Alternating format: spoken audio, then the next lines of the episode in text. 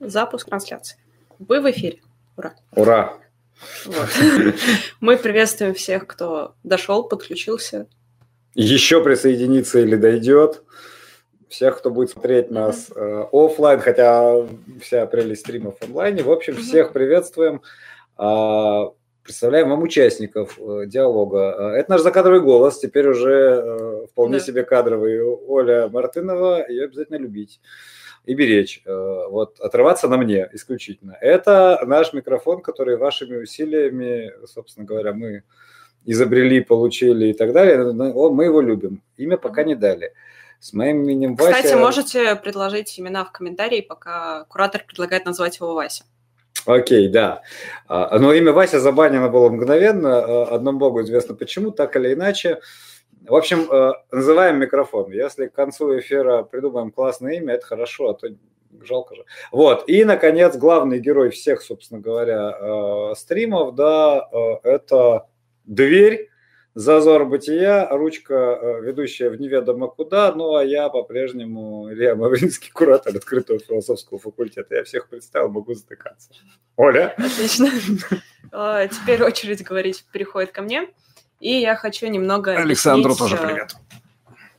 Объяснить, в чем состоит тема сегодняшнего эфира, сегодняшнего стрима. А, почему именно как читать тексты. А, обращаясь к слушателям, зрителям открытого философского факультета, я как бы, надеюсь, не в обиду, не думаю, что многие состояли на философских факультетах, а если многие состояли, то не всех э, учили на них читать. Ну, то есть лично у меня был такой момент, когда на третьем курсе преподаватель сказал, что вы неправильно читаете этот текст. Ну, дальше он не пояснил, как правильно, поэтому мы просто узнали через три года обучения, что мы как бы неправильно все это время читали. Вот.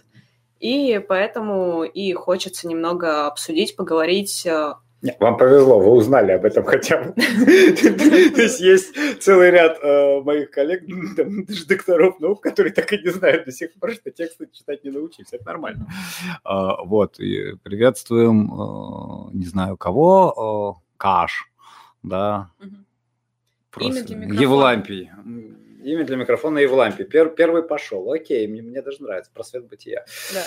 Я же говорила, это просвет бытия. Нет, подождите, вот это просвет бытия, вы меня не Он путаете. Он отражается сюда. Просвет бытия отражается сюда. Или... И видится в виде микрофона. Интересная концепция, конечно, э, сущего. Ну, ну ладно, э, мы, возможно, мы ее обсудим. Но не сейчас. Но пока двигаемся к тексту, да. Э, я пока переварю вашу, ваше отражение. Вот. А, Пытаюсь такое. проинтерпретировать его в терминах эманации. Да, окей. В некоторых уже есть ассоциации космического корабля. С чем? Космический корабль запускаете. А, да, у нас а. еще смена закадрового голоса. У нас теперь новый закадровый голос. Это Виктория. Ее тоже обязательно любить. А, если что, ну окей, поехали. И беречь. Короче, а, в любой непонятной ситуации отыгрываемся на мне. Не на просвете, не на микрофоне, не на Оле, не на Вике, на мне. Я для этого здесь сижу. Я это не знаю, мне может понравиться. Это вот, э, давай не ограничивать наших слушателей во всем, а то скажешь ни, ни на ком. А человек может только ради этого и кнопочку нажал. Да, возвращаемся к тексту. Сейчас мы станем серьезнее, мы просто на самом деле еще и в определенном смысле тянем время, чтобы все mm-hmm. желающие могли подключиться. А вы настроились на вечер субботы. Это хороший вечер, э, хорошая была неделя. Наступила почти зима, последний день ноября. В общем, хочется немножко тепла и радости. У нас есть чаечек. И кофе. И кофе. Ваше здоровье. Возвращаемся. Угу. Я думаю, тогда начнем э, с самих стратегий чтения, угу. потому что как-то было черновое название диалогов стратегии чтения. И начнем с того, существуют ли универсальные стратегии чтения? Ага, вот, а ну да, я сразу должен, конечно, тоже, э, наверное, мы должны всем, всем сразу все uh-huh. прояснить, да, что э, я не сошел с ума, я не скажу, сейчас записывайте. Текст читать нужно вот так, и в конце вы получите, э, ну, допустим, истину. Еще лучше с большой буквы написать, чтобы совсем все пали. Вот нет, это, это не наша цель, да, то есть наша цель именно каким-то образом раскрутить да, то пространство, в котором вообще вопрос о чтении, он как-то возникает. Мы, кстати, забыли задать вопрос. Угу. Да, всем нашим слушателям. Угу. Мы подумали, что это удачно, и вопрос а, вопрос. С какими проблемами вы сталкиваетесь, когда начинаете или когда читаете текст? Да, в этом смысле мы, как и всегда, ждем от вас вопросов, комментариев, реплик, демаршей и так далее. Включайтесь. Угу. Вот. А пока мы от вас их ждем и копируем имена и все остальное, да, мы э, вот и двигаемся к универсальным стратегиям чтения. Тут в этом смысле, понимаете, какая штука, да, Оля, когда мы э, задаемся вопросом об э, универсальности, тут, возможно, как бы два, два регистра. Uh-huh. А, один регистр э, имманентный, а другой регистр трансцендентный. Сейчас объясню, что я имею в виду. Uh-huh. Имманентный регистр – это такая вот, э, типа, если универсальная стратегия, пользуясь которой берешь текст, вгоняешь его в эту стратегию и получаешь некоторый результат. Да? А, она, понятно, почему имманентная, да, она как бы существует внутри языка, она существует внутри той системы, с которой мы работаем. А, и это утопия. Вот, очевидным образом, потому что да, тогда вообще не было бы никакой проблемы. Ни перевода, ни понимания, ни чтения, ни, ни, ни письма, ничего. А вторая, да, вещь, смотрите, универсальность, а, это как бы трансцендентная. То есть та uh-huh. задача, которую мы ставим – или тот горизонт, который мы перед собой выставляем, чтобы вообще мочь подобраться к этому э, вопросу, чтобы вообще, ну, я же говорю, то есть вам на самом деле повезло, вам хотя бы на третьем курсе сказали, что вы неправильно читаете. Вопрос не в правильно, неправильно, да, смотрите. Вопрос в том, что для вас перед вами поставили проблему чтения. И в этом смысле э, суть уж дальше не важно, да, насколько хорошо было ваше чтение или плохо, проблема стала рефлективной, она стала заметной. Вот в этом смысле, да, смотрите, есть как бы горизонт трансцендентный, да, то есть тут горизонт, из которого мы а, а, ставим вообще задачу чтения. Да, и обычно, э, вот когда мы учились, э, нас учили все-таки читать, да, обычно э, этот, вот эту универсальную стратегию ее выставляют через, то есть горизонт, да, он восстанавливается через риски. Угу. То есть смотрите, да, очень великие риски, скажем, читая философские тексты, реализовывать позицию «я не философ, я исследователь». Угу. Да, катастрофический риск. То есть ты читаешь текст, ты в этом тексте чего-то там все время копаешься, копаешься, копаешься, узнаешь новые, новые, новые тонкости, вот еще что-то, еще что-то, еще что-то, и, но в итоге да, ты промахиваешься мимо самого целого текста. Это очень важный момент, потому что, смотрите, ни Аристотель не аутентичен Платону, это знает любой античник, с этого начинаются любые лекции по Аристотелю. Когда вы читаете, что там вот Платон чего-то там, по мнению Аристотеля, да, а, не докрутил, а, а Аристотель воспроизводит не Платона, а скорее платоников, ну вот начинается вся эта история, да. То есть, когда мы читаем то, как ссылаются на классические тексты, большую их часть, скажем, там, представителей нового времени, ну, приходишь в ужас, думаешь, где же вы это вычитали-то, да? Ну ладно, с новым временем еще можно считать, что у них не было нормальных переводов, там еще чего-нибудь. А, начнем, э, если отсчитывать историю с Кантом, мы обнаружим очень быстро, что Фихте не аутентичен Канту, Шеллинг не аутентичен ни Канту, ни Фихте, там, и так далее, и так далее, и так далее. Да? То есть в этом смысле задача аутентичности, да, это один из тех рисков, в которых э, можно э, закопаться, угу. да, и никогда тут не выйти. А, и в этом смысле, если брать, допустим, как, как учили нас, нам, нам давали очень простую штуку, нам давали некоторую установку, если угодно, что вы должны читать текст одновременно с презумпцией виновности и презумпцией невиновности. В каком смысле? Если вы что-то не понимаете в тексте, или вас что-то смущает, или э, ну, вы считаете, что текст нехорош, у вас проблема. То есть вы что-то не то делаете просто очевидно. То есть не автор дурак, да, а что-то сам не докручиваешь. Ну, потому что это очень часто бывает. Открыл человек какой-нибудь текст философский, да, прочитал две строчки, сказал, ха, это все противоречит современной науке, это все чушь собачья, выкинул книжку, решил, что философия полная ерунда. Бывает. А, сочувствую. А, да, соответственно, вот это, это презумпция невиновности оставьте автору возможность да, оставаться вменяем. А есть презумпция, да, наоборот, виновности. Если вы считаете текстом все понятно, вы начинаете писать как автор, это вот очень классно, это такие авторы есть, как Гегель или Хайдегер, mm-hmm. да, все. Вот такая техника у них письма, что ты читаешь, потом начинаешь как Гегель везде выражаться. Сам берешь, пишешь, думаешь, что такое-то. У меня везде какие-то триады пошли, везде какие-то дефисы вылезли в письме. Ну, короче, боже, куда я потерял свой собственный... Вот, вот это презумпция виновности.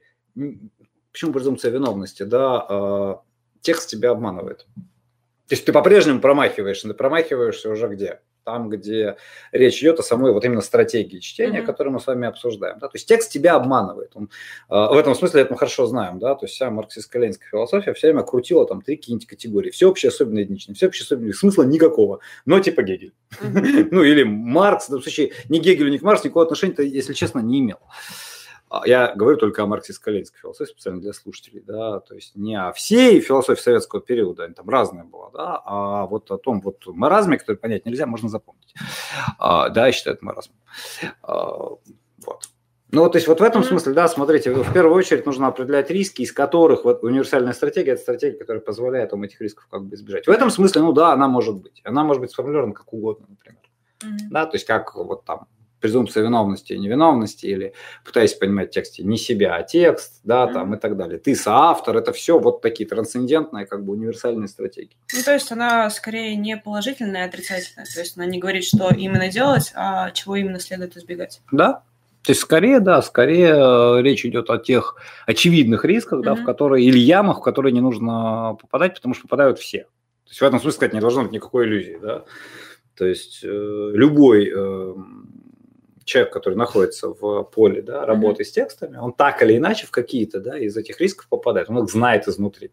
Нельзя. То есть нет такой дороги, которая позволила бы тебе все риски обойти. И такой, я выполнил квест, я ни разу никуда не попал.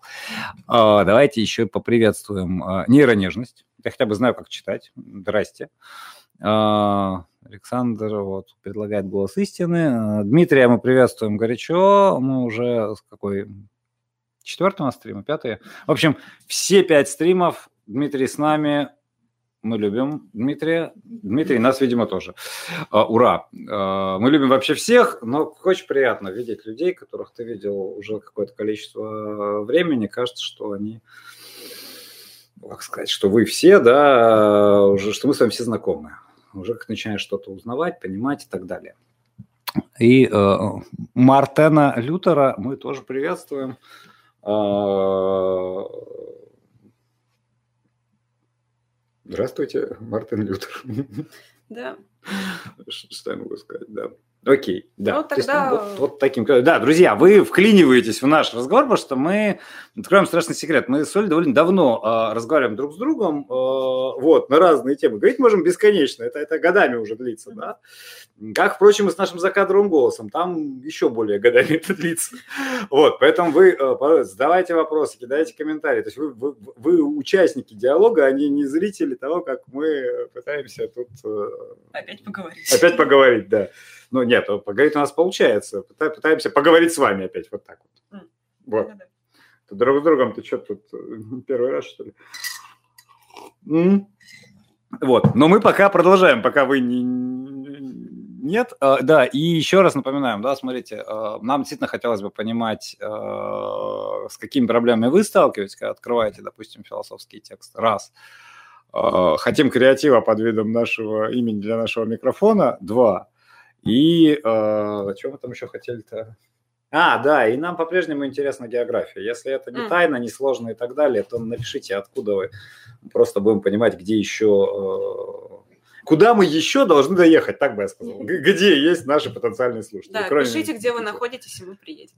Да, возможно. Ну, нет, то есть приедем, но не сразу. Ты так обещаешь, завтра начнем нас ждать, завтра не приедем. Ну, завтра не приедем. Завтра не завтра А вообще работа. может. Да, завтра. Это у вас работа. У меня завтра что-то другое. Ну, окей. Вот. Так что, да, давайте. В записи-то им тоже интересно, мы надеемся. Ну, кстати, те, кто пишут, те, кто смотрят э, стримы в записи, могут писать телеграммы со своими мнениями, стримами, с вопросами, мы можем снова найти куратора, снова его поговорить, и он что-нибудь вам расскажет. Да, это однозначно, совершенно да. То есть на самом деле, действительно, друзья, нам очень э, нужна обратная связь. То есть весь этот формат, он нужен, собственно, для того, чтобы в первую очередь его выработать, обкатать, понять. Но в данном случае, вот сейчас мы пытаемся понять, как разговаривать да, друг mm-hmm. с другом как, и с вами одновременно. Да? То есть не просто два человека в кадре, а как, как это, как включать вас и так далее. Без вашей обратной связи, любой, то есть самой критической, да, самой жесткой, может быть, да, нам очень трудно будет сориентироваться. Мы не обидчивые, я, по крайней мере, говорю, то есть на мне может оторваться по полной. А, все переживем, но и все учтем, все попробуем сконфигурировать. То есть на самом деле это важная история. Ну и да, я сегодня еще ни разу не произнес эти четыре слова. Лайк, share, репост, донат. You're welcome. Камера там. Повторяйте. Лайк, share, репост, донат. Мы будем признательны. Все? Получилось? Yeah. Ну, я уже два раза произнес, теперь могу час спокойно э, разговаривать. Да? Если что, перед мной никто не ставит такой задачи, я просто периодически вспоминаю о чем-то. И... А мы просто ее немного регулируем, чтобы получше смотрелось. А, окей, да. Ну, в общем, пока мы ждем вопросов, давайте, да, а, продолжать. Нам тут пишет Дмитрий найти и поговорить куратора, девиз стрим. А, то есть, не, понимаете, по этой логике, Дмитрий, нам нужно, э, мне полагается прятаться что меня нужно было найти. А, я попробую. Мы же найдем. Вы найдете, да, вот это, а вот это начинается прямо угроза. Ну, с другой стороны, сам разрешил на себя отрываться. Окей, договорились. Да, вот. То есть в этом смысле, да, универсальная стратегия – это стратегии э, скорее учета рисков. Да. Э, ну, тогда перейдем к более частным стратегиям, а именно к методологии их выработки. Угу. Есть ли какие-то уже существующие методологии. Да, сколько хотите. Вот, не, ну то есть, смотрите, в этом смысле а, это опять же, а, вот когда мы вообще очень часто вопросы методологии, в принципе, как только слово звучит, да, они очень часто связаны с разными уровнями, просто-напросто. Да, потому что а, в первом приближении, там Бертран Рассел бы сказал, на нулевом классе предметов, а, стратегий да, чтения столько, сколько читателей. Угу. Вот понятно. То есть, когда любой из нас берет текст, это, кстати, а, совершенно не а, уход от вопроса, да, это очень важно, да. Это как раз одна из тех вещей, которые, опять же, полагаются в качестве универсальных стратегий. Очень важно свой способ да, чтения текста не потерять.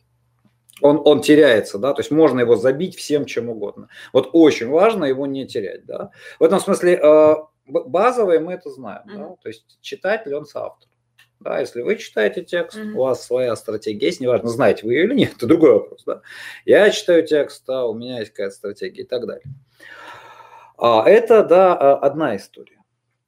А другая история, смотрите, если мы будем просто пытаться подниматься да, по, mm-hmm. по, по некоторым уровням, да, то э, у нас есть еще, да, смотрите, то, как э, сам по себе текст собран. То есть просто mm-hmm. структурный момент. Вот, э, допустим, читать курсовые работы меня однажды научил Юрий Михайлович Шелков, светлая память. Это было гениально совершенно. Я сижу на кафедре, молодой ассистент, лет 22 примерно, а примерно лежит такая, буквально такая пачка, стопка да, разного рода курсовых работ, ну, как самый молодой, он самый рецензент. Что делать-то? Mm-hmm. Давай, дорогуша, иди работай. А, нет, я, мне, я получал удовольствие, мне нравилось. Я, значит, сижу, читаю. И вот Игорь Михайлович, он такой человек был бесконечно живой. То есть рядом с ним я флегматик был, честно. А, вот, и ну, вот, вот представьте, да, вот я флегматик, по сравнению с ним. Он очень живой человек, значит, он так э, сидит, ну что делает, делает на кафедре. Он говорит, Илья, что ты творишь вообще? Я так говорю, Юрий Михайлович, курсовые читаю. А, вот. Э, а он мне говорит, а ты говорит, не умеешь это делать вообще, ты все неправильно делаешь. Mm-hmm. Но, но в отличие от ваших, он как бы, да. Я говорю, а, так научите. Он говорит, давай, я тебя сейчас за пять минут научу. Берет курсовую просто из середины буквально. Mm-hmm. Говорит, вот смотри, ну что ты будешь делать сейчас? Я говорю, ну как что, открою текст, вычитаю тему и поехал. Он говорит, ну, прочитаю тему-то правильно вообще, неплохо бы понимать о чем. А говорит, а дальше все просто. Говорит, смотри, дорогой, а, ты говорит, не, не то делаешь, ты читаешь вслепую. Она говорит, ну, смотри, сделай элементарную вещь. Э, Открой, читаешь тему, потом открываешь э, оглавление, прочитай оглавление, закрой курсовик, сиди три минуты, подумай. Вот оглавление тебя чего? Ничего, нигде не смущает, да? Или где бы ты по-другому с ним работал? Ну, что же ты сделал с этим оглавлением, mm-hmm. да? Я, я говорю, ну окей, да, хорош, спасибо. Ну, научил, говорит, не-не-не-не. А потом, говорит, ты открываешь э, что? А потом, говорит, ты открываешь список литературы. Говоришь, смотри, вот у тебя оглавление, а вот список литературы. Ты же профессионал? Я говорю, вообще нет. Он говорит, заткнись. Открываешь список литературы и смотришь то и другое. Я говорю, понял. Я говорю, да, спасибо. Но он говорит, да нет, дурак ты. Я говорю, так. Он говорит, видишь, с середины открываешь, говорит, и читаешь любой абзац. Я говорю, и что? Он говорит, и ты сразу поймешь, какой перед тобой текст. Я не отходя от говорит, давай. Ну, то есть он же, говорю, он такой... А, нет, то есть он действительно замечательный что он был человек. Он, он умел научить. То есть я открываю, начинаю, ну, какая там тема, читаю, там, ну, не знаю, проблем бытия в западноевропейской философии. Открываю и вижу там античность, средневековье, возрождение, новое время, там, современность, ну, условно. Закрываю. Сижу, думаю, говорю, ну, историко-философское оглавление, угу. да, слишком широкое, слишком то, слишком все. Он говорит, о, говорит, процесс у тебя мыслительный уже пошел. Я открываю, соответственно, список литературы. Угу. Вижу список литературы. Парменид Гегель. Все. А, он меня смотрит и улыбается весь раз. Говорит, ну что?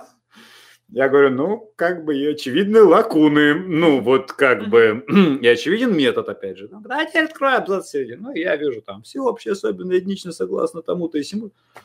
Он говорит, понимаешь? Он говорит, а теперь ты будешь страдать. Я говорю, почему? Он говорит, а теперь нужно прочитать сначала до конца.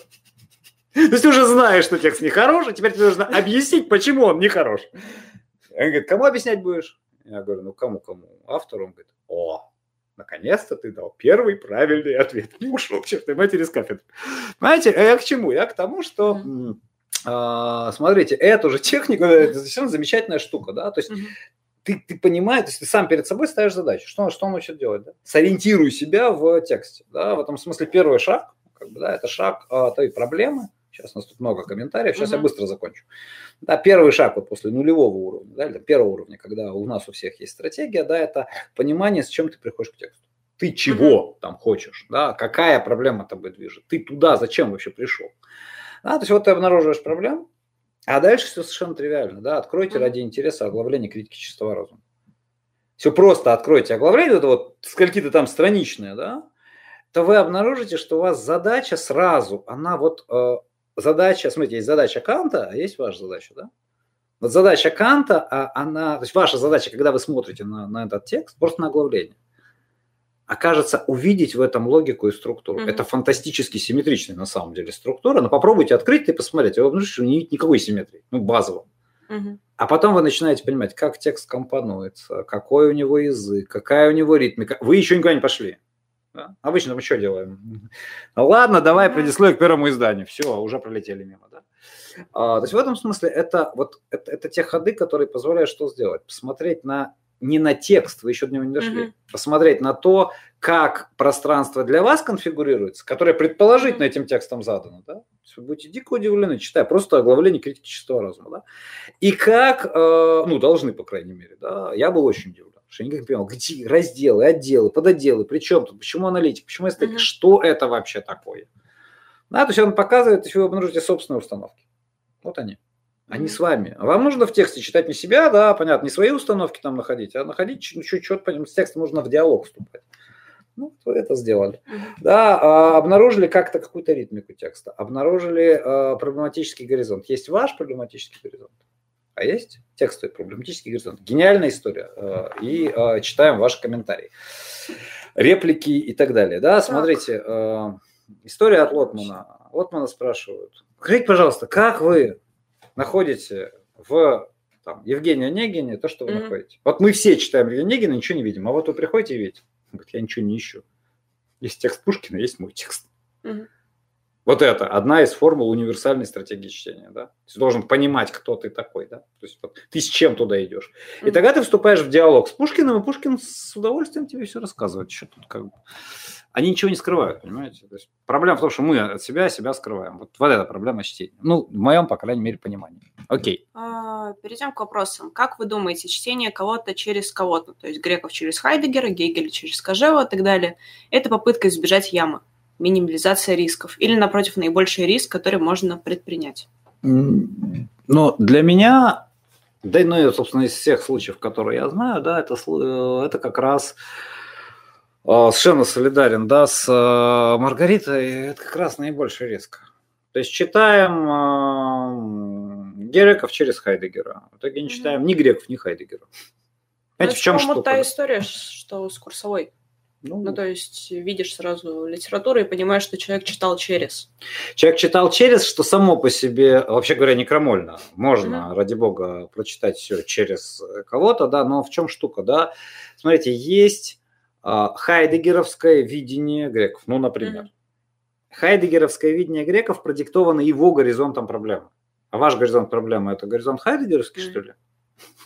Ну и даже если да, то вы можете этот горизонт вот легко э, да, э, развернуть. То есть, если можете, у вас нет проблемы. Да? Mm-hmm. То есть вы хайдегерианец, который определенным образом ну, читает текст, окей. Тогда вы читаете, опять же, не через Хайдегера, а через себя. Mm-hmm. Да? Более того, смотрите, даже при всех... Э, в этом смысле Хайдегер очень хороший пример, потому что он все время говорит, нам нужен истолковывающий перевод. То есть мы не переводим с древнегреческого буквально, мы в перевод mm-hmm плетаем истолкование. Поэтому мы фьюсис переводим не как природу, а как само из себя рождающее, раскрывающее, ну вот бытие а, а вроде природа, да? Uh, да, но вот даже если брать вот Хайдегера, который вот предельно нацелен на такого рода работу, да, uh, Хайдегер не аутентичен грек, не аутентичен uh, там Канту. Ну вот Петр Резах приводит гениальный совершенно пример, да, связанный с Хайдегером как раз.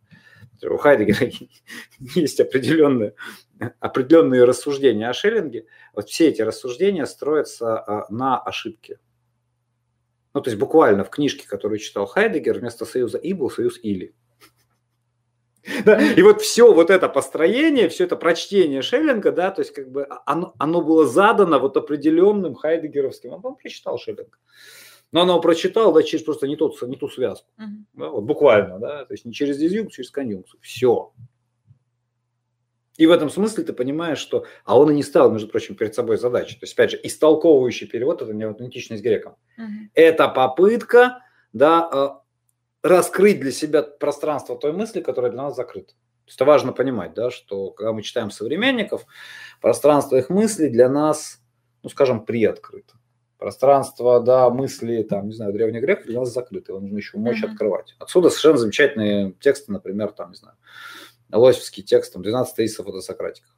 Просто вот он говорит, вот, ребят, не читайте вот этого, вот этого, вот этого и вот этого в греках, потому что там этого нет. Ну, например, да, то есть не помните, что античная культура вне личности. Ну, например. Отличный текст, кстати, всем рекомендую. Следующий вопрос. Оправдан ли выделенный подход к освоению по хронологии конкретного автора? Например, от позднего к крайнему, крайнему. Угу. От итогов к истокам или обратно? Ну, то есть просто брать код а, автора, начинать с раннего, нет, ну, позднего. Ну да, понятно, что либо идешь хронологически, либо идешь в обратном порядке. Нет, есть еще там третий вариант, да, идти от главных текстов к второстепенным. Вот есть совершенно гениальная на самом а деле. четвертое – это второстепенно главное? Да не, ради бога, да, второстепенных главным а можно вообще сделать как а, рандом на бумажке накидал с названиями текста, циферками, да, там в шапке перемешал, достал, читаю текст номер 21, давай. А, смотрите, то есть тут а, в этом смысле, опять же, задача, принципиальный вопрос, вопрос задач. Да? Вот, вот, mm-hmm. а, если вы, допустим, хотите обнаружить некоторую а, ну не знаю, генезис мысли, вот как он двигался к, mm. да? Ну, теоретически вы можете предположить, что от ранних текстов к поздним он куда-то двигался. В этом очень много, кстати, сразу установок, смотрите. Мы сразу предполагаем, что человек свое собственное движение мыслит mm-hmm. в какой-то линии. Ну, были ранние тексты, потом среднего периода, mm-hmm. потом позднего периода. С чего вы это взяли? А почему не может быть разворотов, поворотов, сломов? Да просто, как шутят про Делез, например, был классный историк философии, потом познакомился с Гватари и сошел с ума. Ну вот а почему не сойти с ума, например, человек не может? Да? Почему мы сразу предполагаем, что вот у нас есть автор, это такая, смотрите, это, вот это, это власть языка или власть метонимии, одного из тропов, который мы можем прочитать. Мы говорим читать Канта, mm. читать Хайдегера мы читаем тексты Канта и Хайдегера, не самого Канта, не самого Хайдегера, да, но эта вот власть метонимия очень классно вообще э, проявляется, потому что что мы начинаем думать? Если есть Кант, которого мы читаем, он вот один, ну, понятно, и значит, у него обязательно от ранних работ, там, его диссертации и так далее, а, к поздним там обращениям публики и так далее. Возрастает. Степень Канта возрастает, а потом затухает, потому что вот он там, ну, ты, ты думаешь, подождите, а, да, то есть в этом смысле, смотрите, это вещь, в которой, мне кажется, вообще стратегию невозможно выстроить, да, то есть принципиально понимать, когда текст написан, но принципиально не для того, чтобы встроить э, все тексты в некоторую одну цепочку. Это всегда, кстати, можно сделать. Тут вообще вопросов mm-hmm. нет, да. Другое дело, что совершенно не знаешь, что а, они туда встраивают. Знаешь, что просто нашли ход, по которому их можно выстроить. А, то есть просто нашли способ читать. Mm-hmm. Ну, прочитали все тексты вот таким вот образом. А, можно? Можно. А, плохо? Нет, неплохо. Почему? Ну, ну прочитали, да. А, можно это сделать блестяще. Например. Я мой думаю, любимый здесь пример. плохо, неплохо, это помогло вам или нет? Ну да, да. То есть, ну вот мой любимый пример это Делес Ницше. Причем э, в этом смысле даже покетбук. Вот, вот можно брать вот, вот да, формат, маленькая mm-hmm. книжечка Ницше, да, фантастическая штука. Сначала идет просто набросок, когда он берет вот Ницше, он показывает, а потом он берет тексты его и просто нарезает. Вторая половина книжки это просто тексты. Uh-huh. Вот я читаю вот так, вот это структурные моменты для меня важны. Вы читаете, думаете, класс, я вижу живого Ницше, вот он. Да, а, но, но важно помнить, это Ницше Делеза. Он, он у меня должен быть другим, даже если я те же самые фрагменты читаю.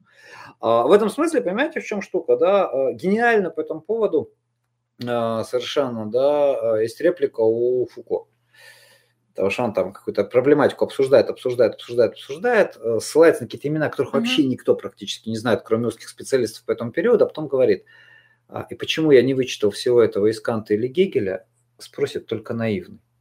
Mm-hmm. Ну, то есть, как бы, почему не брать сразу вот Канта, вот он же, вот, ну вот же, а, великий э, и так далее, да, ну Кант, Кант великий и так далее, да, потому что, смотрите, текст э, не существует в качестве выреза какого-то, mm-hmm. да, в качестве такой вот отдельно стоящей штуки. Вот есть Канта, вот есть текст Канта, да. Mm-hmm. То есть есть в этом смысле совершенно потрясающие вещи, да, то есть что, что, что, как бы я э, выстраивал последовательность текстов, я бы искал жесты. Вот, допустим, если вы хотите понимать Лейбниц, тоже конкретный пример. Это, это вообще это, это просто вот, не понимать, чувствовать Лейбница.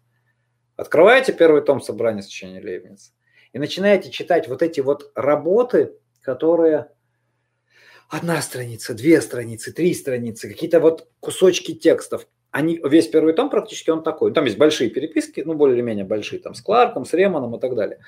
А, а есть вот такие вот, и это потрясающе, потому что когда вы читаете вот эти вот маленькие работы, вот просто, да, то есть каждый день по одной, по одной штуке. Вот сегодня я прочитаю mm-hmm. вот просто подряд, раз, два, три, предопределение. Ну, там порядок есть в природе. О законе благодати. В какой-то момент вы вдруг начинаете чувствовать, как лейбницевская мысль бьется вот тогда вы, понимаете, да, вот с этим чувством, вот тогда вы готовы. Вот, вот тогда можно идти читать мандологию, например, да, или рассуждение метафизики, или то, что, куда вас выведет сам текст. Потому что текст вообще-то выводит куда-то, да. То есть я в этом смысле всегда, э, да, хочу помнить, э, что я, кого я читаю, да, то есть чьи тексты я читаю. В этом смысле, да, для этого, то есть нет, нет стратегии, но да, принципиально понимать, что там переписка с э, Кларком, да, это переписка умирающего человека. И это фантастический, фантастический совершенно эффект производит, потому что вы видите, сколько страсти в умирающем чеке. А в умирающем буквально, то есть параллельно идет переписка с Ремоном, и можно прочитать совершенно фантастические вещи. Он пишет Ремону, сегодня был великий день, я смог встать с кровати и держать перо. То есть, понимаете, насколько человек, да, вот, вот все. Или там сопровождать герцогиню, баронессу в ее э, поездке. То есть он мог дойти до кареты. И вдруг вы читаете переписку с Кларком, и понимаете, что человека просто трясет. Э, это безумная страсть и это умирающий человек, человек, который не может встать. Да. Вот тогда вы вдруг понимаете, как это работает, как, как вдруг вот вся эта машинерия мысли да, перестает быть машинерией, а становится просто живым лебницем, который вот со всей страстью, со всей своей совершенно неуемной а, гениальной, между прочим, да, а, структурой мысли, вот как он входит в вашу мысль, да, как он mm-hmm. с вами вступает в диалог. Вот мне кажется, это гораздо важнее, чем э, хронология или э, антихронология. антихронология, контрхронология, ну еще что-нибудь, а, метахронология. Сейчас мы с вами изобретем концептов, тут э, вагон, и, и, и не знаю, что с ним будем делать, и выкинем их к чертовой матери. Вагон концептов, и до сих пор нет имени для микрофона. Mm? Мы движемся не в ту сторону. А, Евлампий, подождите, у нас, у нас есть кандидаты. Это кандидаты. дойдем, погодите, вы как спешите-то. Текст читается как бы, да, э, с конца. У нас не будет времени, как сказать, имени для микрофона. Если мы закончим эфир, нажмем кнопочку «Завершить трансляцию», а имени не будет. Вот тогда его не А так, возможно, оно уже присутствует, просто мы его еще не знаем. А мы любим наш микрофон, и огромное спасибо вам еще раз за возможность его иметь. Что там в камеру, да, лайк, шер, репост, донат. Я, я справился. А, так вот. Александр пишет, «Э, впервые с вами интересно, как философские концепции применяются в рекламе. Конкретные примеры по брендам. Фу, элементарно. А, вообще элементарно. А, применяется просто феерическим образом. А, читаете а, текст Барта, причем читайте чисто технически. А, мифологии. Да, просто берете чисто технически его читаете.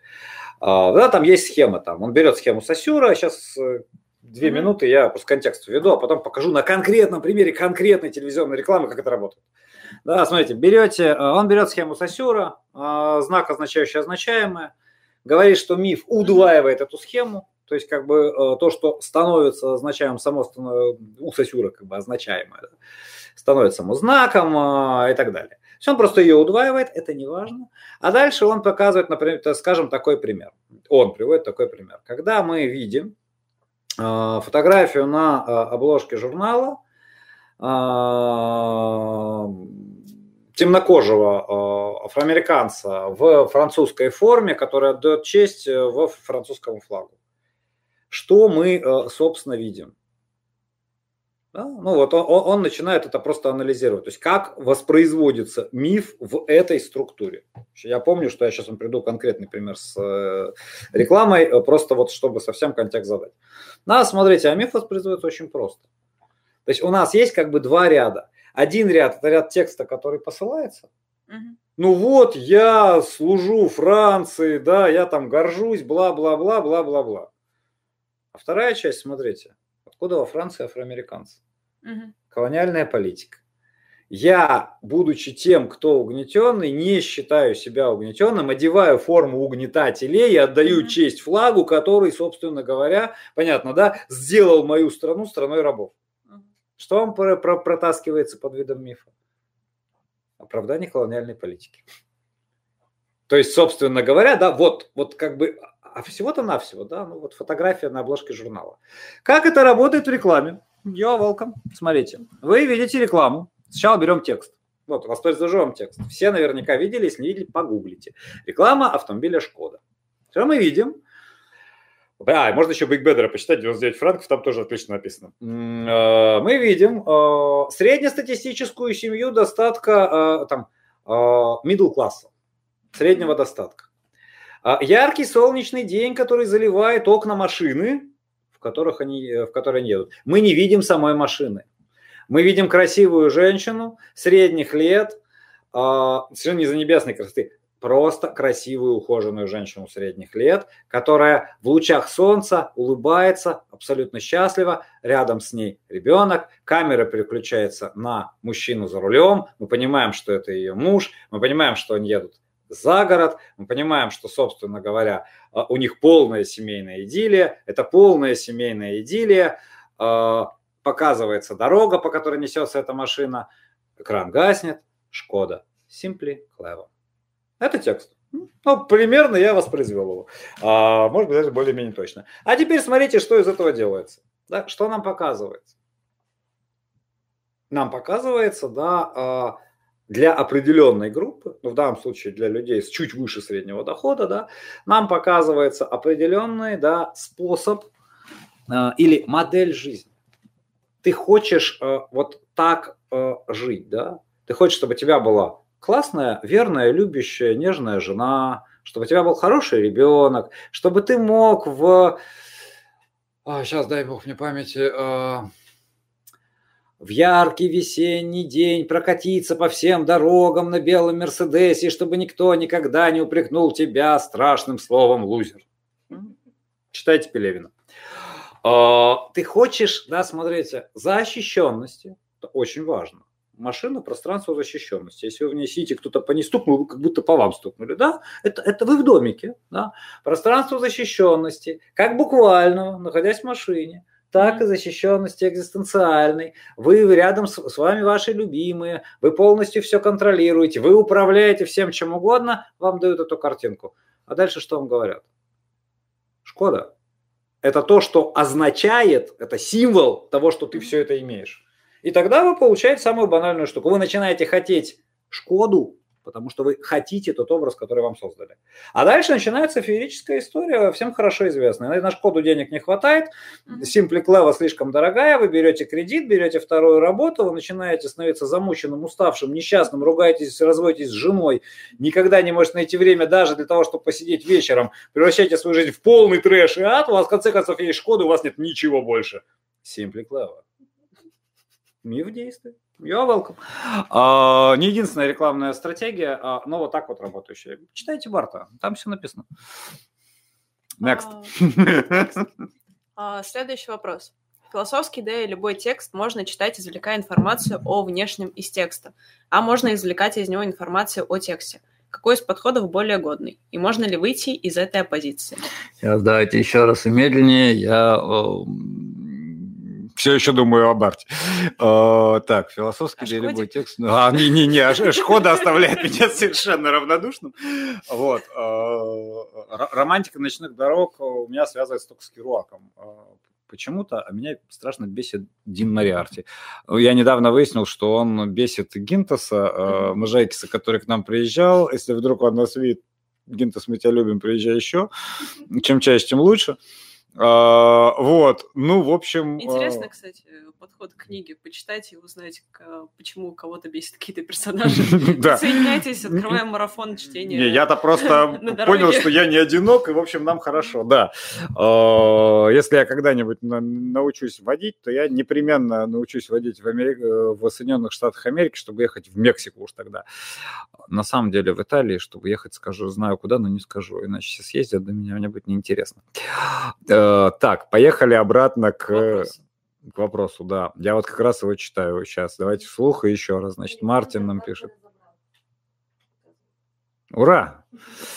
Э, философский, да и любой текст можно читать, извлекая информацию о внешнем из текста. Я просто не очень понимаю, что значит внешний из текста. А можно извлекать из него информацию. Сейчас. Ну, внешнем, наверное, это что-то, о чем говорит текст. Угу. А, ну да, типа прочитал краткое описание перед чистого разума, ну да. Это внешнее. Ну, то есть степень внешности. Давайте еще раз. Э, вот смотрите, вот, вот мы сейчас с вами осуществляем прямо технику чтения, да. да? А, мы, мы честно пытаемся, да, понять а, то, как бы, что вы нам говорите, чтобы mm-hmm. понять, что мы вам говорим, да, и, и, или что мы понимаем в том, что вы говорите. Еще раз, да, значит, Мартин Лютер нам пишет. Mm-hmm. Философский, да и любой текст, так, значит, то есть текст, mm-hmm. можно читать, извлекая информацию о внешнем из текста. Так о внешнем из текста. Можно а можно извлекать из него информацию о, о тексте. Из него, это из внешнего текста.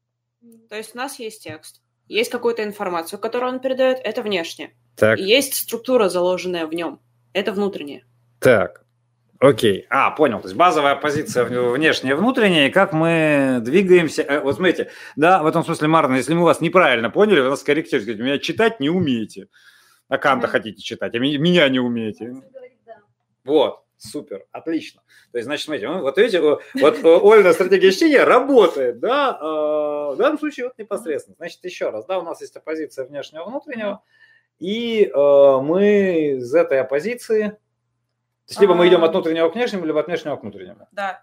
И можем ли мы выйти из этой позиции? Конечно. А, смотрите, нет, в этом смысле это, я бы даже наоборот сказал, смотрите, Март, что сама оппозиция искусственная. Да? То есть, э, вот, допустим, мы с вами берем и смотрим на Канта. Ну, в том смысле, Кант вообще шикарный пример. Просто. А, берем и смотрим на Канта и обнаруживаем э, буквально следующее. Вот мы знаем про Канта разные штуки, почти анекдотические. Дескать, что Кант mm-hmm. изобрел э, подтяжки, не подтяжки, э, пояс для чулок, потому что один раз он пошел гулять, чулки все время сползали, он их поправлял, с, марш... с графика сбился. Мы знаем, что Кант, это мы знаем совершенно точно, ходил каждый день по одной и той же дороге, ну и так далее, и так далее, и так далее. По одной и тому же маршруту в одно и то же время по нему сверяли часы, это правда. А мы знаем, например, слово сказать, это важная история, что на день рождения Кант никуда не вышел. Почему? Руссо читал, увлекся. Не смог оторваться, да? То есть, представляете, эффект, кстати говоря, да? А, и, и это, кстати, сразу штука, которая что-то объясняет. Ну, вот, мы читали Руссо, да, вот он настолько нас потряс, понимаете, что же там такое нужно было прочитать, чтобы не смочь оторваться, да? Вот, ну вот буквально, то есть это сразу же вопрос, который возникает, да? А, это внешнее кантовскому тексту или это внутреннее кантовскому тексту? Понимаете, да? То есть, чтобы было, еще раз, да, чтобы было внешнее и внутреннее, мы должны каким-то образом разорвать э, текст и автора. Угу. То есть мы должны сказать, вот есть текст, а вот есть, значит, автор. Вот Кант как человек это одно, а вот как автор критики это совершенно другое. И так ничего не работает. Угу. Оно не работает почему? Потому что э, непонятно, как э, автор этой критики, да, э, после того, как встал из-за письменного стола, точнее сказать, лег, потому что это важно понимать, да, критики Канта писались ночами.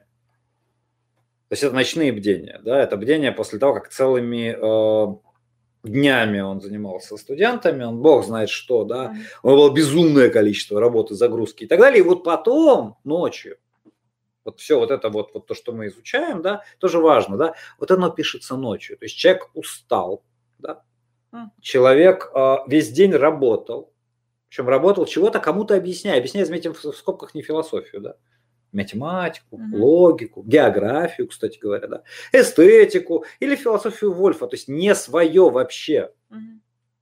Кант никогда не преподавал философию Канта. Это единственное, что он не читал никогда в Кенигсбергском университете. Да? А философию Вольфа, Вольфа читал, там, логику, математику, эстетику и так далее. Географию. Да, то есть смотрите, э, вот этот человек, он, он что-то пишет. Где а, внешнее, где внутреннее. Да? Mm-hmm. Где а, здесь та демаркационная линия, которую мы могли провести. Ну, боюсь, что ее просто нет, да. То есть, когда она появляется?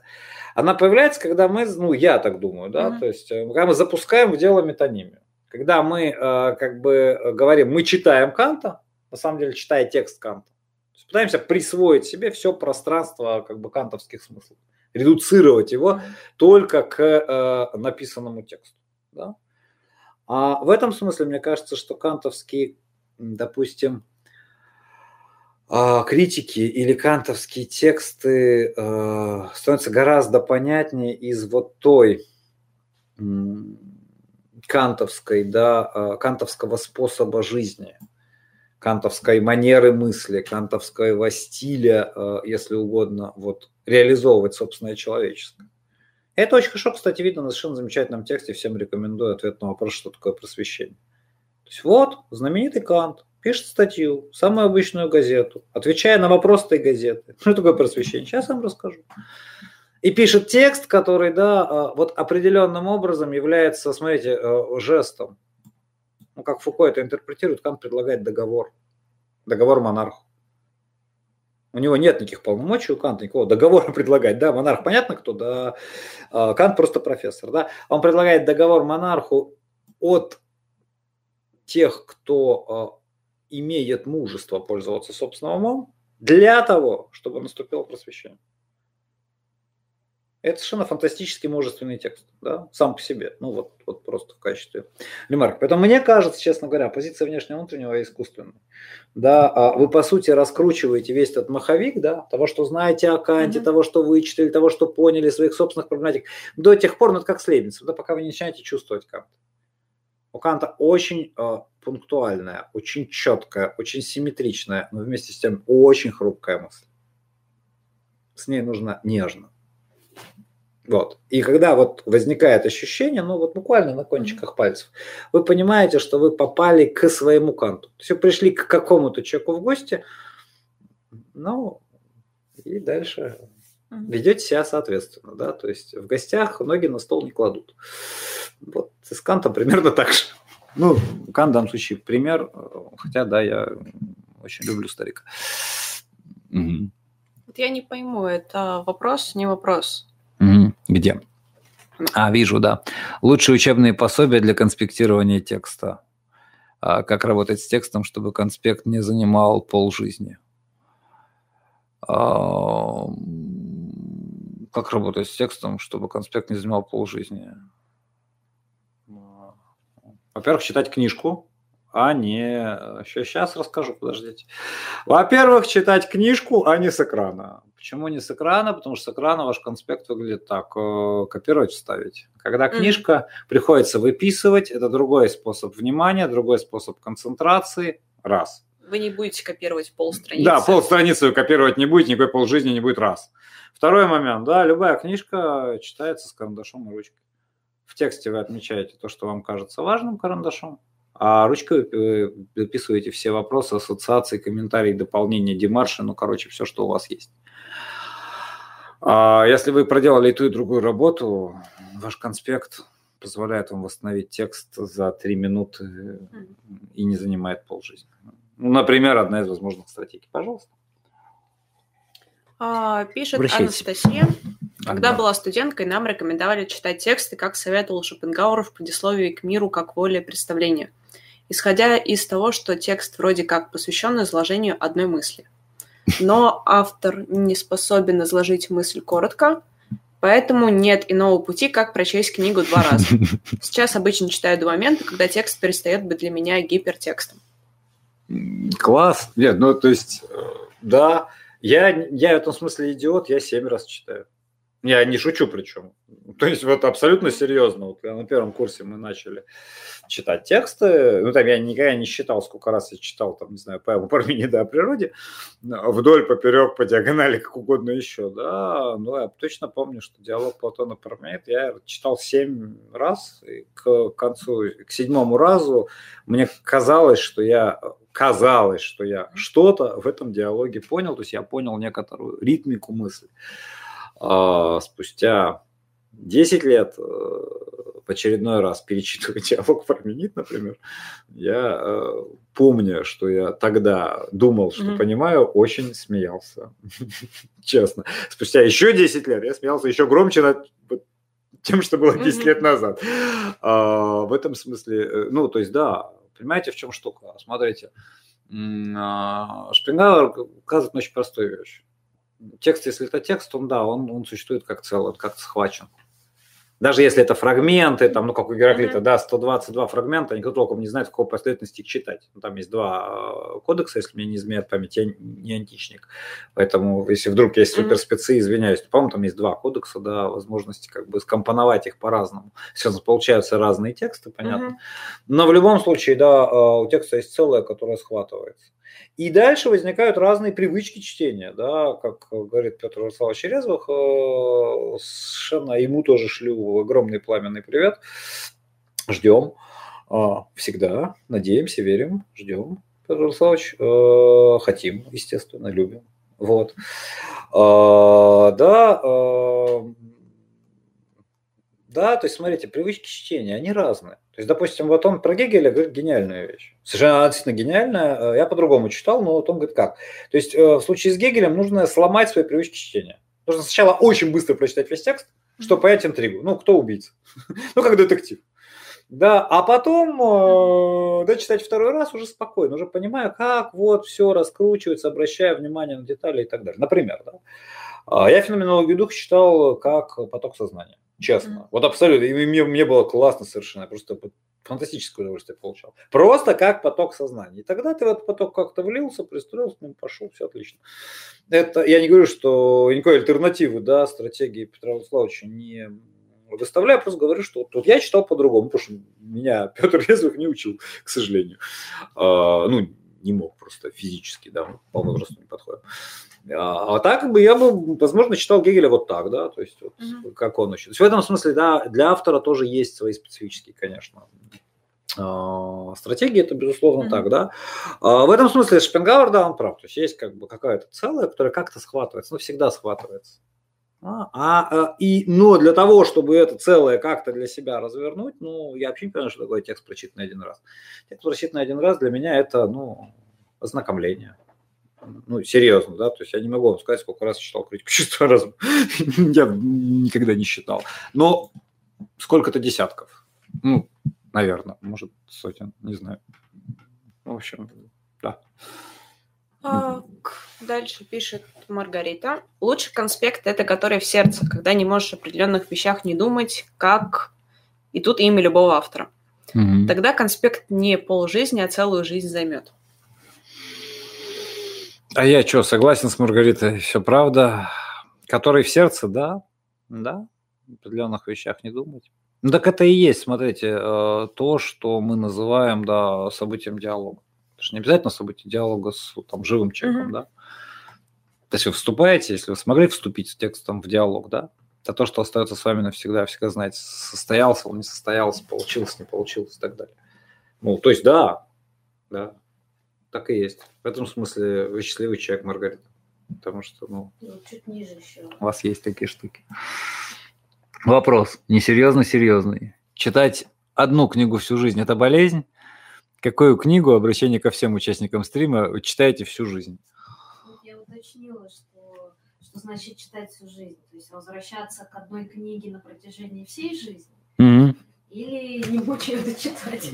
Так, и что? А, пока нет. Мы можем выбрать любой из вариантов. Для любой из вариантов, да. А, насчет не мочь дочитать нет у меня таких книг. А, нет, то есть есть книги, которые я художественные, кстати, правда, да, есть книги, которые я волевым решением прекратил читать. Ну, это важно. То есть, да, когда, когда я в какой-то момент я обнаружил, что, например, определенная книга, а, буквально а, тот диалог, который у меня складывается с этим текстом, он складывается, он меня разрушает. Ну, волевым режимом говоришь, нет. Вот это я читать не буду. Ну, просто прекратить, да. Их, э, я помню одну, возможно, не одна, да. А, философский текст другая история, да, то есть мне может много чего там быть не близким и не нравится, но это профессиональная история, то есть не можешь не читать, да. Книгу, которую читаю всю жизнь, я не знаю насчет книги, я бы сказал текста. А, с текстом все просто, да. Ну, то есть есть два ответа, оба честные. Абсолютно ни, ни малейшей рисовки, ни, ни малейшего ухода от э, вопроса. Э, один ответ абсолютно честный – это свой текст, тот, который я читаю всю жизнь. Да? Это важно. Я помню, что это я читаю так, Парменида, Платона, Канта и так далее. А, и помню всегда. То есть у меня было, я, я сбил со счета, жалко, невосстановимо уже. У меня было уже 7 или 8 версий Декарта, моего. То есть мне с каждым из них было очень хорошо. Но в какой-то момент я понимал, что это все это... Причем переворачивалось все абсолютно. То есть, когда ты приходишь, понимаешь, а у тебя больше нет того Декарта, с которым ты разговаривал, ты с кем другим разговариваешь. В этом смысле текст всю жизнь читаю, да, свой, ничего болезненного в этом не вижу. А, ну, странно было бы, если бы видел, да. А, что касается, да, того, что Бродский называл «мои святые», это очень классно, да, это, это, это, это уже не тексты, это люди, это стили мысли, это способы движения, mm-hmm. да, то они, в общем, э, я, я на них ссылаюсь, да, это э, там Лейбниц, скажем, да, или Декарт тот же самый. Они совершенно по-разному, потому что Лейбница я обожаю, у меня с ним роман, с Декартом у меня вечное противостояние, я все пытаюсь, э, мы с ним детективы играем, я все пытаюсь его поймать, как меня будут, видимо, ловить моя команда. Декарт, как и положено гению, мастерски ускользает, вот уже сколько-то раз, даже сбился со счет сколько, да, там это, безусловно, там Кант, это, безусловно, Фуко, Делес, Агамбон. Вообще постструктуралистская традиция очень мне близка. Я люблю Нанси. То есть это все тексты, которые, ну, они постоянно так или иначе лежат на моем столе, да, я их постоянно так или иначе читаю, думаю о них. Мне не нужно их читать, понимаете? То есть это, это тексты, которые я помню. В смысле, э, я, иногда думаю, что вот если бы случилась какая-нибудь э, зомби-апокалипсис бы случился, я был бы бесценен. Я бы столько текстов мог просто надиктовать из западноевропейской мысли. Э, вот, что... А вторая мысль, когда приходит мне в голову, это вообще кому-то было бы нужно, но ну, мне было бы нужно. То есть, не, вот, я думаю, вы не очень понимаете прикол зомби-апокалипсиса. Нет, я очень хорошо понимаю прикол зомби-апокалипсиса, потому что я уже какое-то количество времени думаю, как строить дом в результате в условиях зомби-апокалипсиса.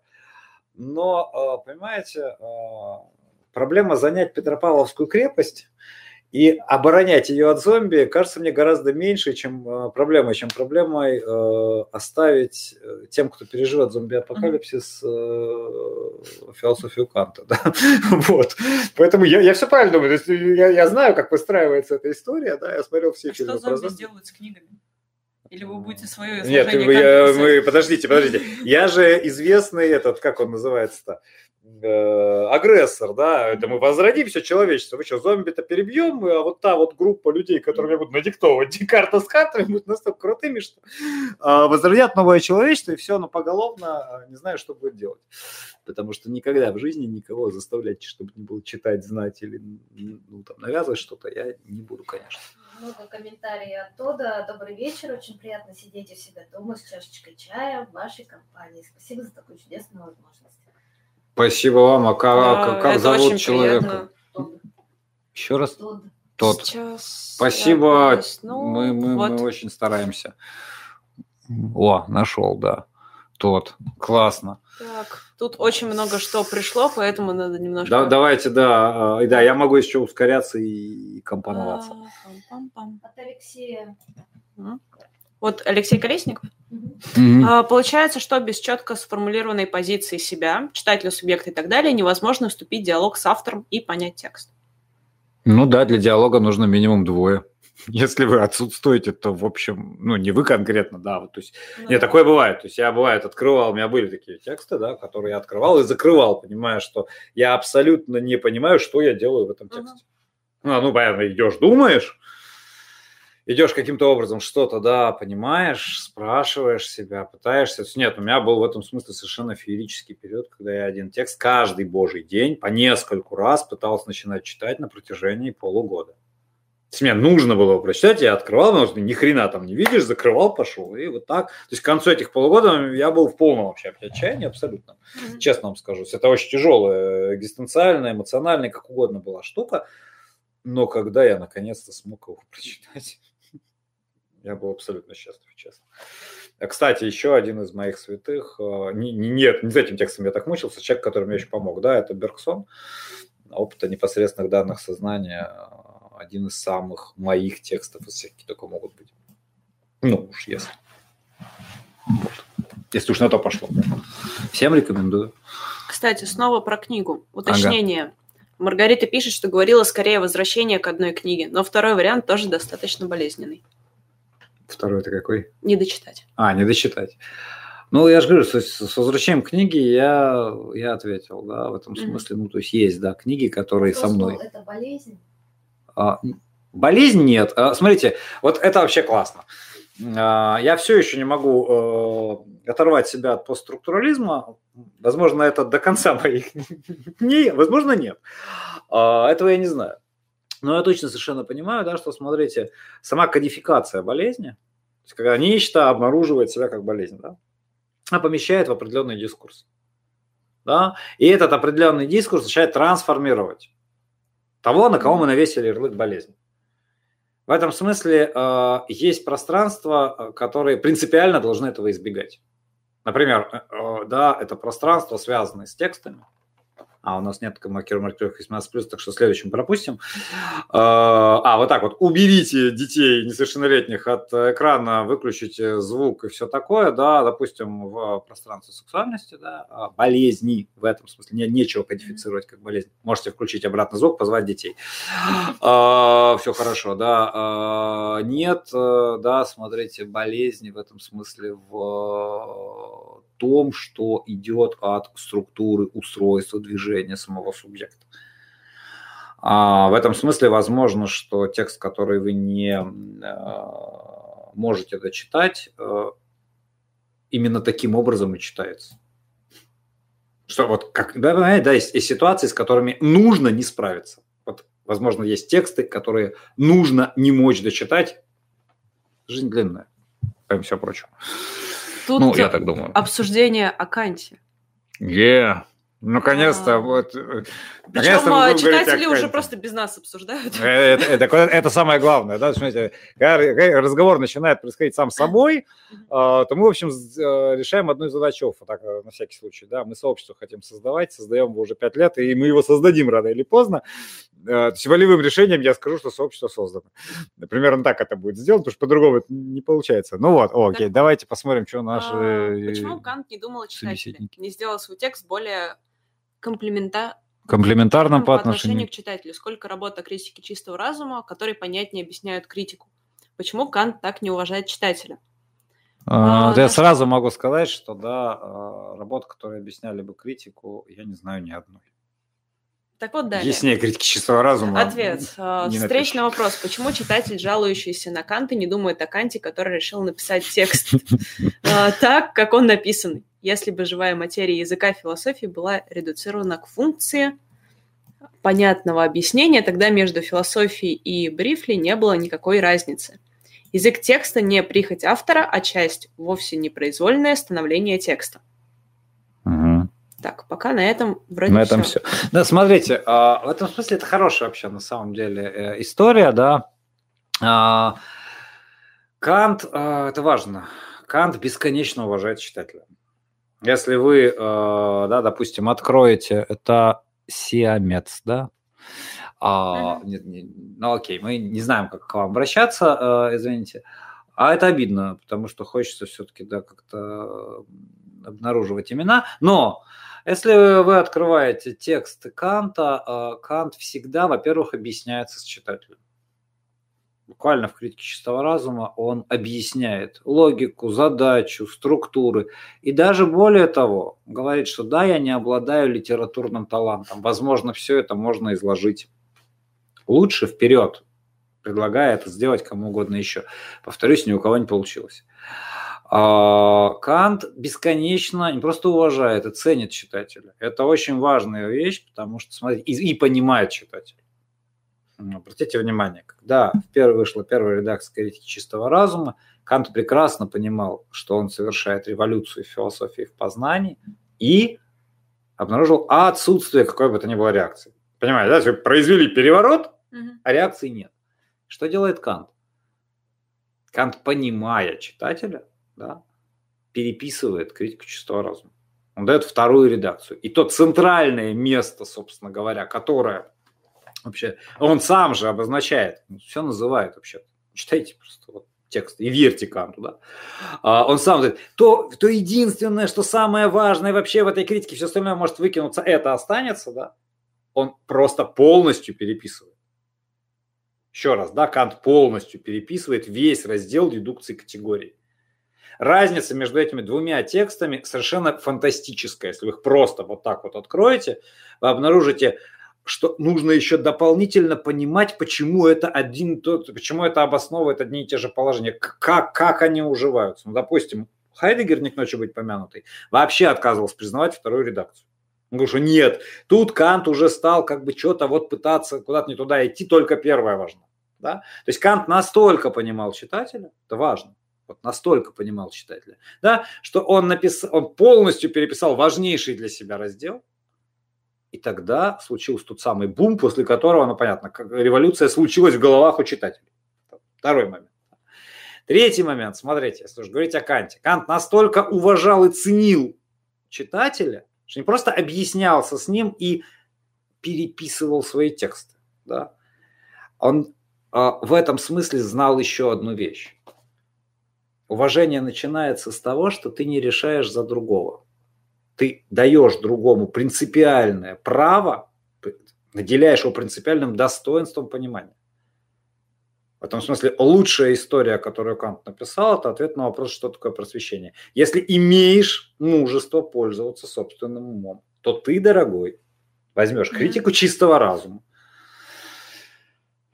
И вместо того, что сам Кант называл костылей, критика чистого разума за полчаса, миллион э, работ исследовательских и так далее, все-таки отважишься переплыть это бурное море да, вместе с Кантом. И вот если уже ты это сделаешь, то тогда ты станешь собственно, просвещенным человеком, даже демонстрировать себя как просвещенного. Кант бесконечно еще и верил в читателя. Да? В этом смысле мы с вами несчастная сторона, мы так и не смогли прочитать Кант. Доверие Канта мы так и не оправдали. И количество литературы, посвященной Канту, к сожалению, эту э, беду не устраняет. Давайте прочитаем. Ну, честное слово. Классный текст. Бесконечная шутка Воллиса. Есть ли у вас мнение, впечатление, ожидания?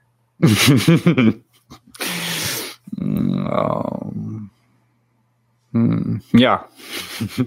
Я просто не сталкивалась. Вот да, вот. вот. Кажется, Но мы возьмем на заметку. Мы проскочили вопрос выше. Mm. Изменилось ли представление философов mm-hmm. по отношению к детерминизму после работ Фрейда? Вот ха-ха. А, отношение к детерминизму. Ух, а, сейчас извиняюсь, если представление философов по отношению к детерминизму после работ Фрейда. Да, конечно. Понимаете, нет, смотрите, то есть давай, давайте будем честными. А, детерминизм, во-первых, бывает куча видов, совершенно другая тема, особая. А, но если вот, вот совсем, а, да, просто да, чтобы, точно ответить на ваш вопрос, нужно все-таки какие-то базовые вещи сказать. То есть детерминизм бывает куча видов. Да, от лапласовского детерминизма, да, то есть вот такого буквального, абсолютного, если угодно. Ну, он так называется лапласовский, что, что я пытаюсь термин объяснить.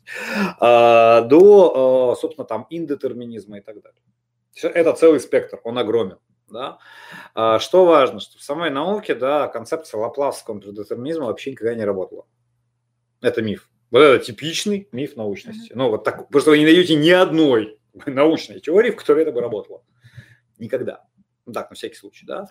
А, менялись ли концепции э, детерминизма по ходу западноевропейской мысли? Конечно, первое же глобальное изменение, просто катастрофическое совершенно, да, для концепции детерминизма Кант, критика чистого разума, дедукция категорий, категории, э, отношения. Посмотрите, что Кант пишет про категории причин следствия. Э, просто абсолютный скандал да? но скандал, который полностью соответствует, например, современной науке. Для 18 века скандал, конечно, полный. Да? А, менялось ли, соответственно, после Канта отношение к причинности и так далее? Множество раз. Ну, да, конечно. То есть, да, и э, изменил ли Фрейд представление о причинности? Я вообще, честно говоря, не думаю, что Фрейда хоть что-нибудь волновало. Э, изменилось после Фрейда или нет? Да, изменилось. Почему? Потому что обнаруживается некоторая другая другой тип реальности, я бы сказал. В этом другом типе реальности, он, кстати, не единственный, да, вообще вопрос о том, можно ли говорить о причинности mm-hmm. или нет, он, на мой взгляд, проблематичен. Да простит меня Кант за oh. эту, эту вольность. Ага. Если мы читаем гениальные стихи или откровения Иоанна Богослова, насколько это текст или несущественно и методы работы с текстом не годятся для понимания с того, с чем имеешь дело? А, ну, понимаете, в этом смысле вот мы а, уже больше часа разговариваем, да, мы, собственно, до методов-то не дошли, к, к счастью, на самом деле, да, нет, на самом деле, к счастью, а, потому что, понимаете, в чем дело, да, а, вот моя любимая история про стихи, гениальная, по-моему, уже рассказывал в прошлый раз, э, о том, как э, встречается и Химбаум, и Анна Андреевна Ахматова. Смотрите предыдущие стримы, да? А, совершенно гениальная вещь. То есть, что мы можем сделать всегда с поэзией, да? мы можем ее определенным образом, да, ну вот мы пока говорим, mm-hmm. нулевой уровень, да, уровень чтений. Вот у меня, да, в этом смысле поэзии столько, сколько тех, кто ее читает, да, ну понятно, у меня свой Бродский, там, у Ольги свой, у, у, у Вики свой и так далее. А, да, дальше мы можем говорить о строфике, ритмике, размере, метре, ну вот, вот, вот и так далее, всей той теории, которой, которую страшно даже э, упоминать, настолько она велика, обширна и так далее. Можем это узнавать если эта теория хорошая, как у Химбаума, да, в ней может появляться новое, друг, другое, да. Ну вот, Ахматовский пятистолбник, пожалуйста. Мы можем дальше, смотрите, э, работать с э, стихией самой поэзии. Да, конечно, можем. Следующий уровень. Да, можем обнаружить тот контекст, в котором она есть. Классный фильм есть о Бродском, да, «Полтора кота», кажется, называется. Да, и там совершенно фантастическая штука. А, господи, я все время путаю два стихотворения по названию Короче, то стихотворение, которое начинается словами «Председатель на Совнархоза, наркомпроса, Минендела». Это место мне знакомо, как окраина Китая. А, вот это. Я, то, то ли, короче, вот я не буду даже путаюсь все время в названии, э, стихотворение помню, да, и там есть совершенно потрясающий кадр, когда нам показывают обычную советскую, да, вот, э, mm-hmm. даже непонятно, пивную, столовую, рюмочную, вот что такое. И вот все те э, маленькие периоды речи, типа там, ой, ты учишь корабля, скажешь пле, ответят, ну, понятно, 18 плюс и все такое. Представление, спасибо, да. Я просто все время с назиданием его путаю, поэтому уже боюсь. Э, представление, да. Он совершенно, э, в этом смысле совершенно потрясающее стихотворение, да. Но вот эти все штуки, да, там, э, э, да, там это, они вдруг звучат как реплики, которые бросают друг другу. То есть вы понимаете, что вот вся вот эта вещь, да, вот это вот той-то участь корабля, вот это, вот это все, это то, что звучит в обычных пивных. Это то, что абсолютно, вот как бы, да, поэт, который считывает свое время. А? Вот, вот он, он, он обладает слухом, он слышит просто это дело. И это совершенно потрясающее вот решение, да, режиссерское, да, когда вдруг ты понимаешь, как читать представление. Что вот есть первая штука, да, там, это место с мне знакомо как окраина Китая, знак допроса вместо тела, там многоточие шинели, да, вот, вот нечто вбрасывается, а потом вбрасывается фон, на котором это происходит, да. Помните конец, да? А, это кошка, это мышка, это лагерь, это вышка, это время тихой сапы убивает маму с папой. Это фантастическое совершенно, да, стихотворение. Но вот поместить, вот его можно вот так прочитать. То есть вот, вот это и есть чтение, да, вот они взяли и они просто задали эти реплики. Они идут фоном, они почти приглушены, они выходят в какой-то другой ритм Бродского. Та же, на самом деле, я не, понятия не имею, да, имели ли это в виду автор или нет, совершенно гениальная есть пьеса Бернарда Шоу о Шекспире.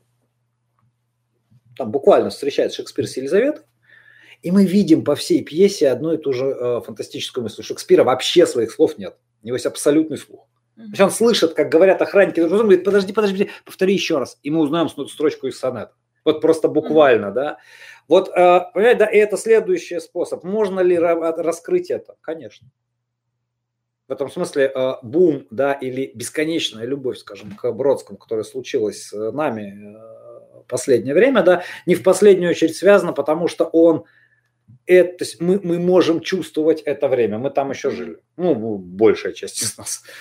А, ну, это важно помнить, да, что он там в 41 году родился, да, то есть, то есть то, когда он жил. Но это то, что а, вот, вот здесь и сейчас присутствует, да. Присутствует, и это чуть не менее важно, чем а, стихи. Но смотрите, я вам только что рассказываю определенную стратегию чтения.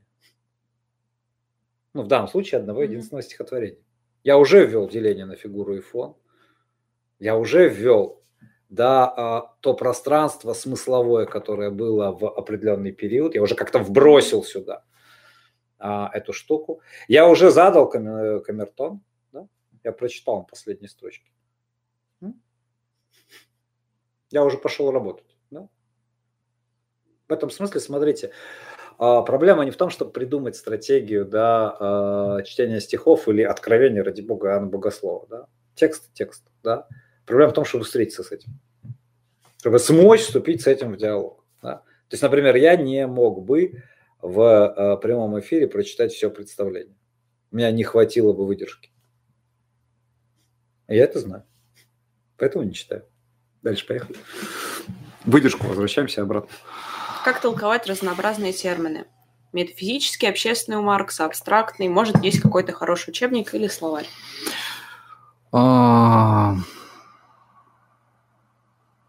Ну, смотрите, с учебниками беда полная. А, вот, нет, я серьезно. То есть шутки шутками, а с учебниками беда полная, потому что большую часть э, советского времени, да, философия, официальная философия, то есть в учебнике, конечно, проходит грифование, да, она была идеологической дисциплиной. И, и, соответственно, даже лучшие авторы, самые лучшие специалисты, да, они вынуждены были, ну, подгонять под э, классиков марксизма-ленинизма то, что классики марксизма-ленинизма писали про те или иные проблемы. Ну, например, чтобы было понятно, да, смотрите, есть знаменитая статья Ленина «Критика Канта справа, критика Канта слева». Документально известно, что Ленин Маркс, э, Канта не читал. Понимаете, да? То есть он обсуждает те версии Канта, которые он слышал где-то там, да? он не читал Канта. Мы по минутам знаем его жизнь, ну, никогда. Но этот текст, критика Канта спрашивает, то есть та интерпретация, которую дает дедушка Ленин, да, на основании каких-то слухов 19 там, века, да, э, не то чтобы это были сильно аутентичные воззрения на Канта, да, она обязательна для прочтения всего Канта. Ну, здравствуй, яблоко, да, представьте себе, что происходит дальше. В этом смысле с учебниками беда полная. А дальше действует принцип Макса Планка только в отрицательном смысле, да, помните, знаменитое высказывание Планка. Не бывает так, что представители одной э, теории э, побеждали представители другой теории. Бывает так, что представители одной э, вымирают. Они не вымерли. Пока. Учебники продолжают писаться, да. В этом смысле можно сказать, что не читать никогда. Это мое оценочное суждение, если что. Да. Никогда не читайте авторов типа Фролова и Спиркина. А, туда же относится Степин, к слову сказать. А, и еще ряд. Ну, это так. А, просто чтобы не портить себе мозг элементарно. Да? То есть, ну, зачем?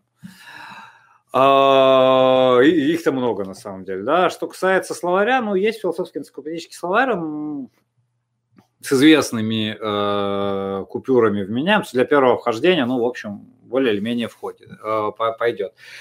А можно, опять же, если владеете несколькими иностранными языками, или у вас Google переводчик э, есть, вы умеете им пользоваться, в смысле адекватно да, корректировать переводы, можно сравнивать один и тот же термин в разных э, версиях Википедии, например, или в разных, э, там, в Оксфордском словаре, скажем очень хороший словарь, сильно аналитически ориентированный, все это понятно, аналитическая философия такая, но он, если вы сравниваете, скажем, философский энциклопедический словарь там 86 -го года, такая тамина здоровая, формата А4, если не больше, вот, э, э, это была одна из первых книжек, которые я читал в 13 лет, э, мне, было, мне дико нравилось ничего не понимал, если честно, но дико нравилось. А, но думал, что понимаю, конечно. Это бывает, это случается. А, вот, да, а, если вы сравниваете, скажем, с Оксфордским словарем, да, если вы идете, что гораздо важнее, от, самого этим, от самой этимологии, да, то есть от того, что вообще стоит за этим. Если смотрите э, элементарное словоупотребление, у вас есть словарная статья, у вас есть ссылки. Mm-hmm да, все понимаете, как бы куда, к чему отсылается. Это как дерево. И оно начинает разрастаться, то есть вы постепенно все поймете. А, ну да, философский энциклопедический словарь 86 -го года ничего. Ну, читать можно. Не про Маркса, кстати. Чтобы Следующий... понимать Маркса, в этой стране нужно читать Маркса. Сори. Следующий вопрос. Сильно ли перевод искажает Канта? Ух ты ж, господи. Все, мы потеряли куратора. Э, э, Лучше, конечно, читать. Лучше, конечно, в оригинале, да. Сейчас, а, подождите. Смотрите, переводов энное количество, да, то есть если в принципе сильно ли перевод скажет Канта, а, ну любой перевод, вы же понимаете, да, это, то есть проблема перевода, проблема в любом случае потери содержания и внесения своего содержания. Это, это двусторонний процесс. Любой э, переводчик, он соавтор и он интерпретатор одновременно. Перевести текст, ну понятно, э, без интерпретации, без прочих вещей практически невозможно. Прелесть Канта заключается в чем? Понятно, что лучше в оригинале все такое. Но прелесть Канта заключается в том, что э, у его мысли очень четкая, очень жесткая в этом смысле, такая как э, э,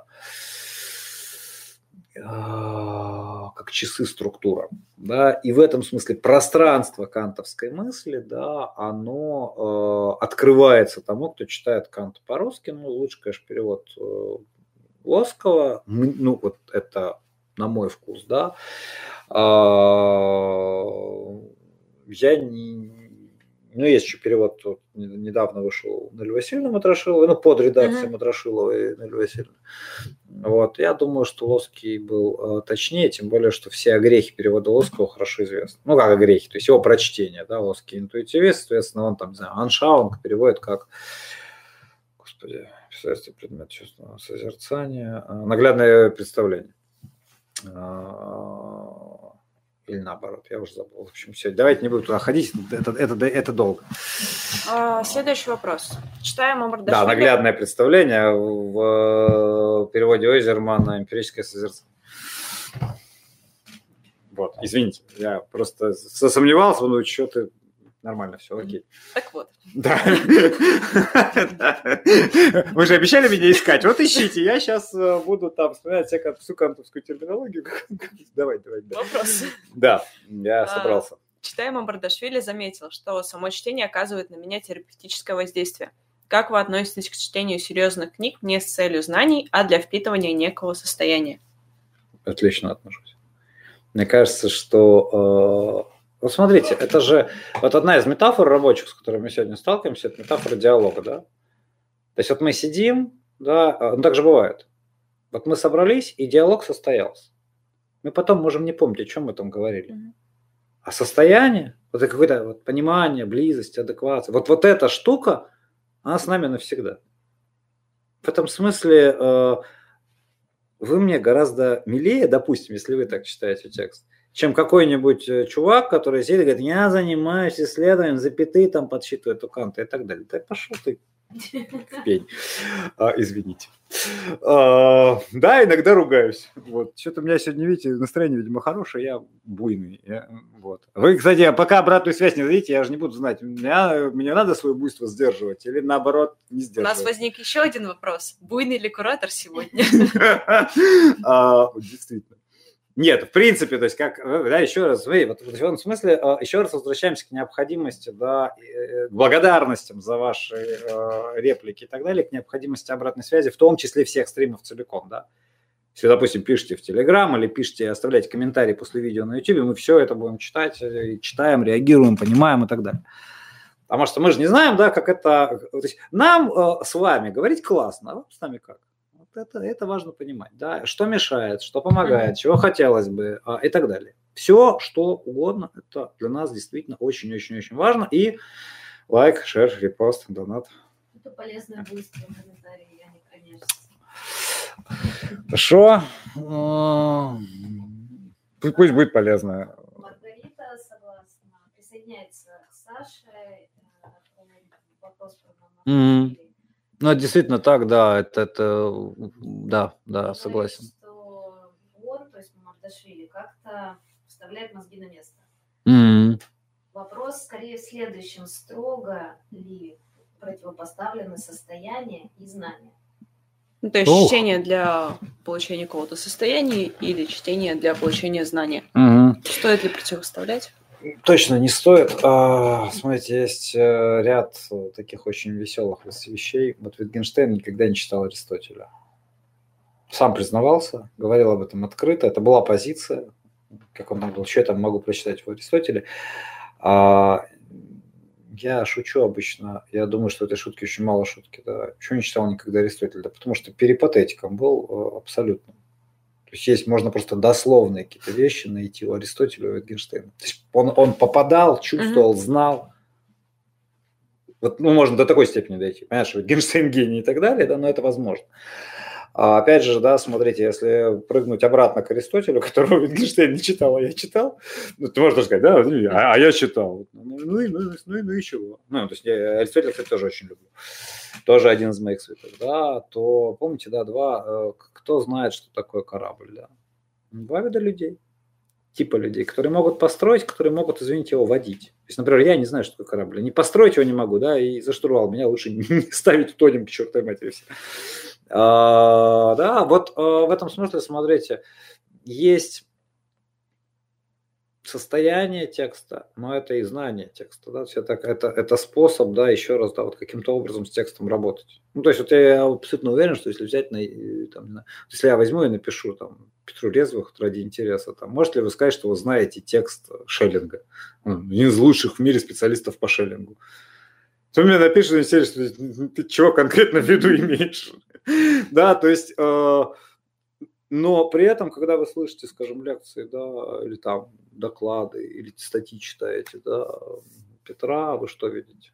Вы видите вот это, да, как Шеллинг буквально удерживается в руках, ну вот так удерживается в руках, да, как вот это пространство, да, оно вдруг шеллинговской мысли перед вами раскрывается, как вы можете туда входить, как вы можете в нем существовать, вот это все, да.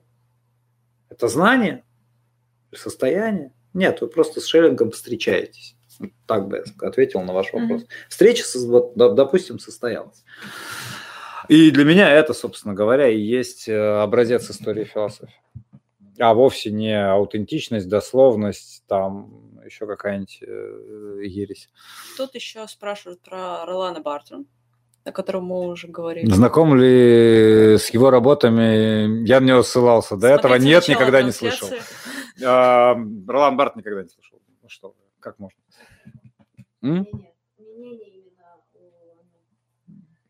да нет, ну, пять звездочек, ну, три звездочки. Отлично, да. То есть да, давайте рейтинг поставим. Да нет, Ролан Барт э, ничего, э, давно за, по определению за пределами всяких оценок. Ну, то есть, как бы, что тут... Э, я лично мне чрезвычайно близок. А, как и вся... Ну, его трудно отнести к, не знаю, к, всяким, к всяким традициям, да, но вот, вот французская мысль там второй половины 20 века, да, большей частью мне близка. Роланд Барт, безусловно, один из моих героев. Если вы спрашиваете про мое отношение к Роланду Барту, э, вот, э, ну да, встречали, как сказать, случалось. Комментарий так. к вам. Mm-hmm. Ваши буйства, взломы категорически, методологически последовательны. Так и держат ваши лекции и стримы. Спасибо. Супер. Спасибо. Я, меня почти смутили. Это не помню, как последний раз кому-то Это достижение. Удавалось. Да, это, это вот, да. В общем, окей, ну, спасибо, да. Ничего я еще могу по этому поводу сказать, да. Есть еще от Мартина Лютера комментарий. О переводе. Так, сейчас, да.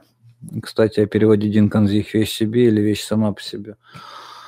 И здесь дальше. Еще Наверное, сама по себе, пишет нам Джон Браун. Это так, ага. Угу. Так, читал про это в биографии Канта от Гулыги.